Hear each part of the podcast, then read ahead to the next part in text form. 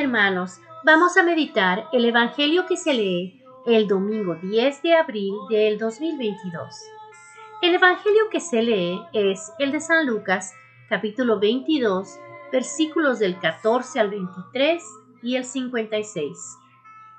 En aquel tiempo, los ancianos del pueblo, con los jefes de los sacerdotes y los escribas, llevaron a Jesús a presencia de Pilato y se pusieron a acusarlo, diciendo, Hemos encontrado que éste anda amotinando a nuestra nación y oponiéndose a que se paguen tributos al César, y diciendo que él es el Mesías, el rey. Pilatos le preguntó, ¿Eres tú el rey de los judíos? Él le responde, Tú lo dices. Pilato dijo a los sumos sacerdotes y a la gente, no encuentro ninguna culpa en este hombre. Toda la muchedumbre que había concurrido en ese espectáculo, al ver las cosas que habían ocurrido, se volvían dándose golpes de pecho. Todos sus conocidos y las mujeres que lo habían seguido desde Galilea se mantenían a distancia, viendo todo esto. Pero ellos insistían con más fuerza, diciendo, solivianta al pueblo, enseñándole por toda Judea, desde que comenzó en Galilea hasta llegar aquí. Pilato, al oír, preguntó si el hombre era Galileo. Y al enterarse de que era de la jurisdicción de Herodes, que estaba precisamente en Jerusalén, por aquellos días se lo remitió. Herodes al verlo se puso muy contento pues hacía bastante tiempo que deseaba verlo, porque oía hablar de él y esperaba verle hacer algún milagro. Le hacía muchas preguntas con abundante verborrea, pero él no le contestó nada. Estaban ahí los sumos sacerdotes y los escribas acusándolo con ahínco. Herodes, con sus soldados, lo trató con desprecio y después de burlarse de él, poniéndose una vestidura blanca, se lo remitió a Pilato. Aquel mismo día se hicieron amigos entre sí Herodes y Pilato, porque antes estaban enemistados entre sí.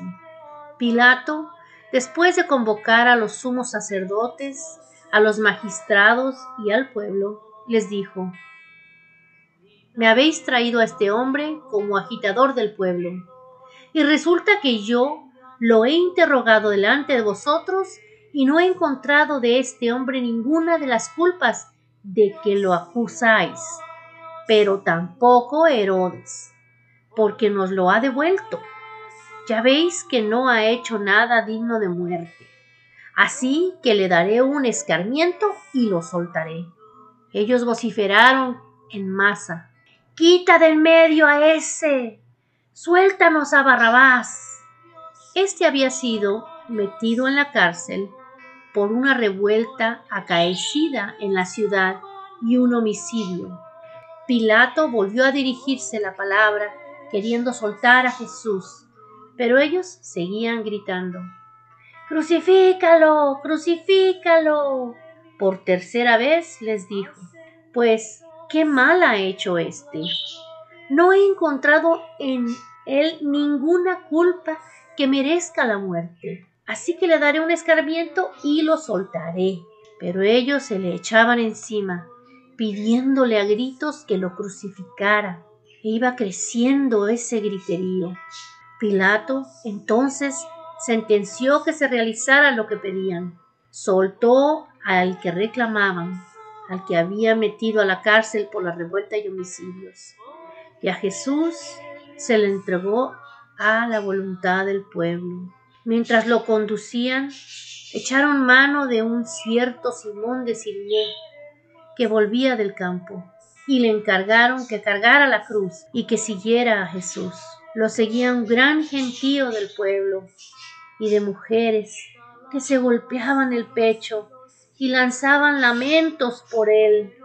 Jesús se volteó hacia ellas y les dijo, Hijas, Jerusalén, no lloréis por mí, llorad por vosotras y por vuestros hijos. porque mirad que vienen días en los que dirán, bienaventuradas las estériles, y los vientres que no han dado a luz, y los pechos que no han criado. Entonces empezarán a decirles a los montes, caed sobre nosotros, y a las colinas, cubridnos, porque si esto hacen con el leño verde, ¿qué harán con el seco? Conducían también a otros dos malhechores para ajusticiarlos con él. Y cuando llegaron al lugar llamado la calavera, lo crucificaron y allí a él y a los malhechores, uno a la derecha y otro a su izquierda. Jesús decía, Padre, perdónalos, porque no saben lo que hacen. Hicieron lotes con su ropa y los echaron a suerte. Este es el rey de los judíos. El pueblo estaba mirando, pero los magistrados le hacían muecas diciéndose, a otros ha salvado. Que se salve a sí mismo, si él es el Mesías. Él es el Hijo de Dios, el elegido. Se burlaban de él. También los soldados.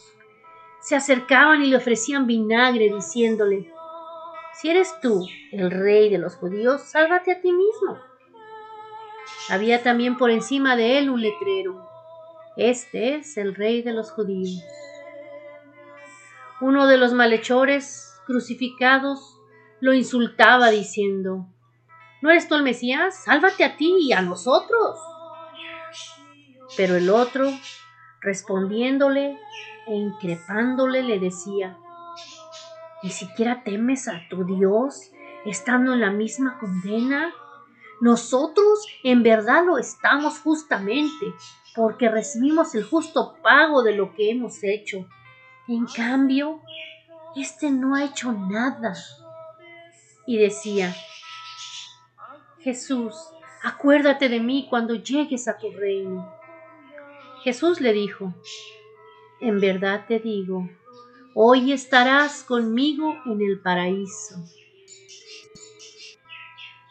Era ya como la hora sexta, y vinieron las tinieblas sobre la tierra, hasta la hora nona, porque se oscureció el sol, el velo del templo se rasgó por medio, y Jesús, clamando con voz potente, dijo, Padre, a tus manos encomiendo mi espíritu. Y dicho esto, expiró.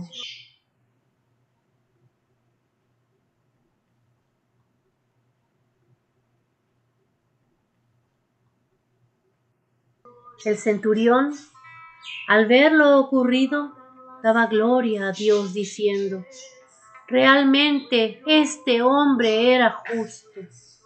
Palabra del Señor. Gloria a ti, Señor Jesús. Hermanos, la crucifixión del Señor, la pasión de Cristo, la enseñanza que el Señor nos da cada año es, no se crucifiquen unos a otros, sean piadosos, perdónense, quiéranse como yo los he querido, ámense los unos a los otros, no se juzguen, no se traten como me trataron a mí. No debemos de seguir crucificándonos unos a los otros, porque lo crucificamos a Él nuevamente.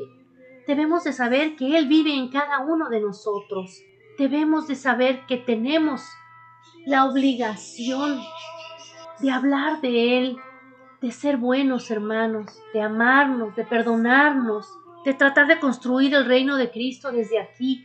El beneficio da para cada uno de nosotros, los que creen y los que no creen. El Señor pone en tu camino aquel que no cree para que le enseñes, pero con amor, no crucificándolo. Aceptémonos, hermanos. Aceptémonos como somos y enseñémonos con amor lo que Jesús nos enseña a nosotros. Él nos invita hoy, hermanos, a volver a nacer con su sacrificio. Hoy muere, nos da tristeza en el alma. Y si de verdad te da tristeza que Jesús se haya muerto por tus pecados, entonces haz que ese sacrificio sea una razón de cambio, sea una razón de empezar. Desclávate de la cruz, hermano, de la cruz del pecado, desclávate y ayuda a tus seres queridos y vecinos y a la gente que el Señor pone en tu camino, ayúdalos a que sepan desclavarse y cargar su cruz y no quedarse crucificados, porque ya el Señor dio su sangre y su cuerpo por ti y por mí, para que seamos felices,